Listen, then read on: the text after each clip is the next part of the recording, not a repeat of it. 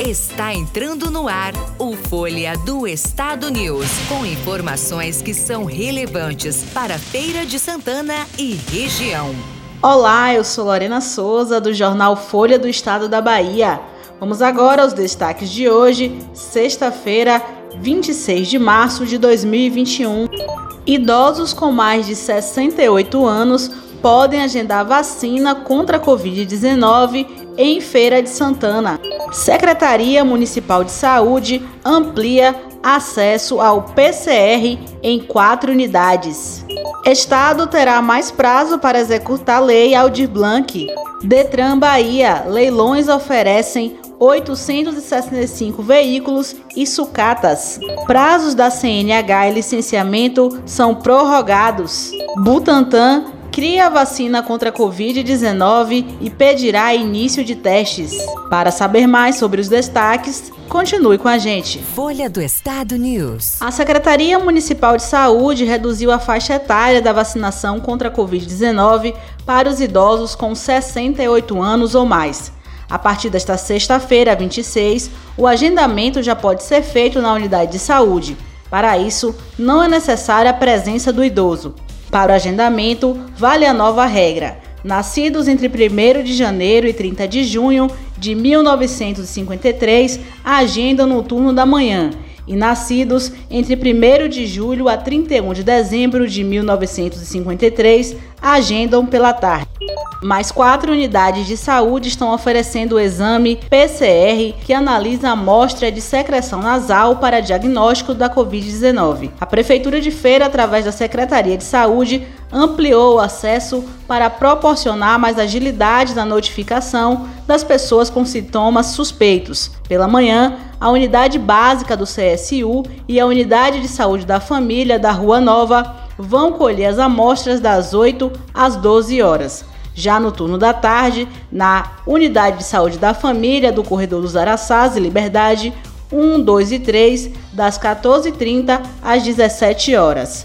Em decisão monocrática publicada nesta quinta-feira, dia 25, a ministra do Supremo Tribunal Federal, Carmen Lúcia, deferiu a tutela de urgência requerida pelo Estado da Bahia para prorrogar o prazo para apresentação do relatório de gestão final, bem como de execução dos projetos emergenciais fomentados pela Lei Aldir Blanc. Pela decisão, o prazo foi prorrogado até julgamento de mérito da ação. O Departamento Estadual de Trânsito promove durante a Semana Santa dois leilões online para comercialização de 865 veículos conservados e sucatas aproveitáveis e inservíveis os eventos prometem ser oportunidades de bons negócios neste período de pandemia da Covid-19 e crise econômica. Os interessados no leilão já podem registrar lances no site do Detran com acesso aos detalhes sobre o evento. Após o Detran solicitar ao Conselho Nacional de Trânsito a flexibilização na legislação para condutores e veículos no estado por causa das medidas de combate à Covid-19, o órgão federal acatou o pedido do Detran. Foi publicada na última quarta-feira a portaria do CONTRAN número 202, que suspende prazos relacionados à habilitação em veículos em território baiano por tempo indeterminado. A portaria prorroga os prazos de validade da carteira de habilitação, a permissão para dirigir e a autorização para conduzir ciclomotores vencidas desde 1 de fevereiro de 2020. Foi prorrogado também o prazo para registro e licenciamento de motos e carros novos adquiridos a partir de 12 de fevereiro de 2021.